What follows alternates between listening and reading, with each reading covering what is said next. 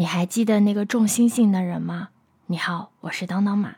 你还记得《人生大事》刚上线的时候，我还做过一期节目，因为《人生大事》这部电影让更多的人能够了解到这个殡葬行业，婚丧嫁娶都是人生大事，但是丧却是最难以启齿的大事。我们有看过以医疗律师为题材的职场剧，但是从来没有看到过一个丧葬行业的职场剧，对吧？今天呢，我就想跟你推荐一部聚焦丧葬行业的职场剧，名字呢很普通，叫《三月有了新工作》。这部剧呢是一部网剧，也没有什么大牌流量明星，剧中的演员也大都是新人，穿插一些老戏骨吧。乍一看好像没有什么亮点，但是如果你细细品味的话，你就会发现这是一部制作精良、很有创意的一部好剧。剧中的主角赵三月，他崇尚的是躺平主义，奉行的是在哪里摔倒就在哪里躺一会儿的非典型九五后。他们就是又独立，但是缺乏毅力，想躺平却又屈服于生活，有很强烈的自主意识，并且能够遵循自己内心的视线。特别是赵三月的一个吐槽：想卷的努力卷，想佛的尽情佛呀。真的有被狠狠的共鸣到。为什么不能让喜欢工作的人工作，让想躺平的人躺平呢？虽然我没有给社会创造价值，但是我也没有造成过伤害啊。虽然女主三月很丧，但她真的丧得很真实。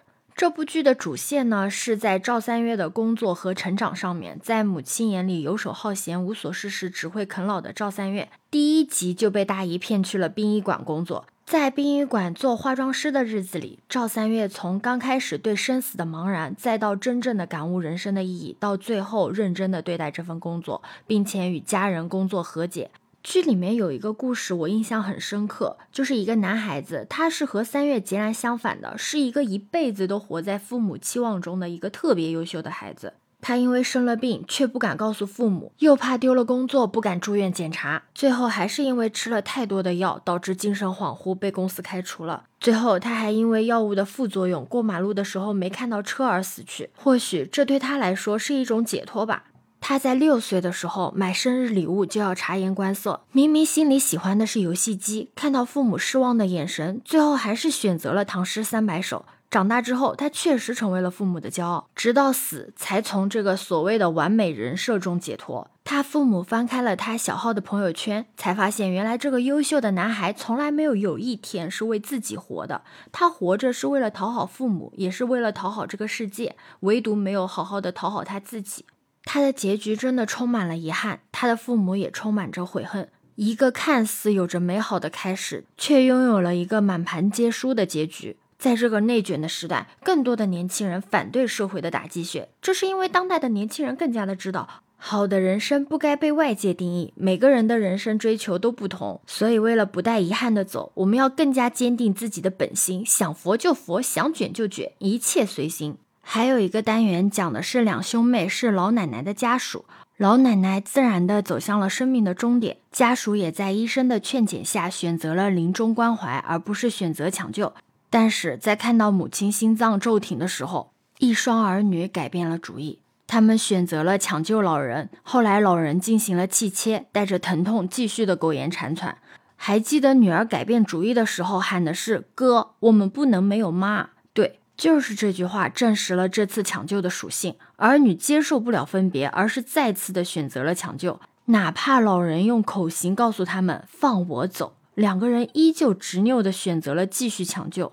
站在生命的制高点来讲，没有人不想活着，但是我们需要的是有质量的活着，而不是当一副行尸走肉，只为成全了儿女的孝心。因为这不是孝，而是执念。相反，剧里的殡仪馆的副馆长在一次吐血的事件中，知道了自己得胰腺癌晚期的消息。他和他的妻子一起商量，毅然决然地选择了安宁治疗。整个治疗过程以减少痛苦为目的。他开心的度过了仅剩不多的日子，完成了每一个能够完成的愿望，还把自己的死拍成了纪录片，放在了公众平台上。最后的最后，在心脏停止的那一刻，他的妻子也没有选择抢救，而是静静的躺在了他的胸口，感受着他的余温。这是释然，也是成全。所以，不论是亲人还是朋友，我们在抢救一个必死之人的时候，需要问自己的是：这次抢救究竟是我们需要，还是他需要？如果仅仅是为了满足我们活着的人的一份愧疚之心的话，那这样的抢救就是自私的，是无效的。我们应该自己学会分别，而不是要用家人的痛苦来帮助我们去学会分别。还有就是剧中的三月虽然是一个九五后，但他很早就在思考人活着的意义是什么了。活着来到这个世界，就像逛逛公园一样，晃悠了一圈，努力了半生，结果什么都带不走，就死了。那么来这里的一遭的意义是什么呢？这份意义就是体验爱。剧中露脸的过程是让我们清楚生命终有尽头，这条单行道是没得回头的，只能向前。从生的那一刻就决定了未来的每一天，我们只会离死越来越近。由于单向行驶，所以没有后悔之路。既然生命的周期是有限的，那我们要追求的就是体验。就像剧中的三月，该表白的时候就表白，绝不把生命浪费在无用的纠结上面。其实剧里面有一个特别能打动我的一点，就是断舍离。如果你看过都挺好的话，你应该会知道，都挺好里面的女主角就是遭受了重男轻女的家庭的创伤，所以相当不容易的长大了。但最后的结局却是儿子享受了一切的利益，让女儿承担父亲的养老，这真的很不符合情理。但是在三月有了新工作中，同样是有一对重男轻女的夫妇，他们为了生儿子丢弃了双胞胎的姐妹中的妹妹，最后妹妹突发心脏病去世，儿子之后也患了绝症去世了。家族里面仅剩的大女儿问父母说：“你们最爱的小儿子去世了，比死还难受吧？难过也得受着，用你们的余生好好想想做过的事情吧，守着你们的儿子的骨灰，保佑你们长命百岁吧。要是你们也死了，我会像当时你们抛弃我妹妹那样，把弟弟的骨灰连同你们的一起撒掉，渣也不剩。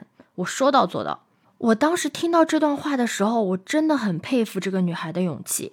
因为现实生活中，哪怕有人是这样想的，但最后还是活成了樊胜美。虽然不甘心，却还是成为了伏地魔。在重男轻女的家庭中，如果父母犯下道德和法律上不可原谅的过错，那么我认为断舍离是必要的。人生那么短，好的关系才值得精心的呵护，而那些糟糕的、影响自己生活的关系，就需要及时的清理。否则后患无穷。亲子关系的核心就是爱，如果没有爱的话，那么你养大了我也是没有多大意义的。亲情是双向的，这个世界上没有无缘无故的爱，除非你爱过他，要不然做子女的怎么又能爱你呢？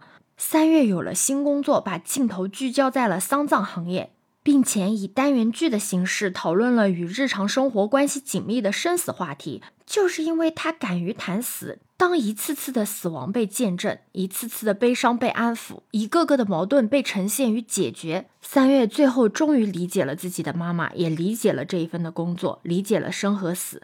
我真的是一边看一边哭。我看这部剧的最大感触就是，我觉得它让我学会了去和生死和解。三月有了新工作，虽然是部职场剧，但又不仅仅是一部职场剧。它虽然着眼于丧葬行业的职业刻画，但主旨却是以丧治丧，实现了对观众的精神关怀，还治愈了很多年轻人的精神内耗呢。真的是以生死之事见人间真情。如果你还没有看过的话，真的很推荐你看这部剧。如果你看过这部剧的话，可以在评论区留下你最印象深刻的那个剧情哦。欢迎点赞、收藏、订阅走马，我是当当马，拜拜。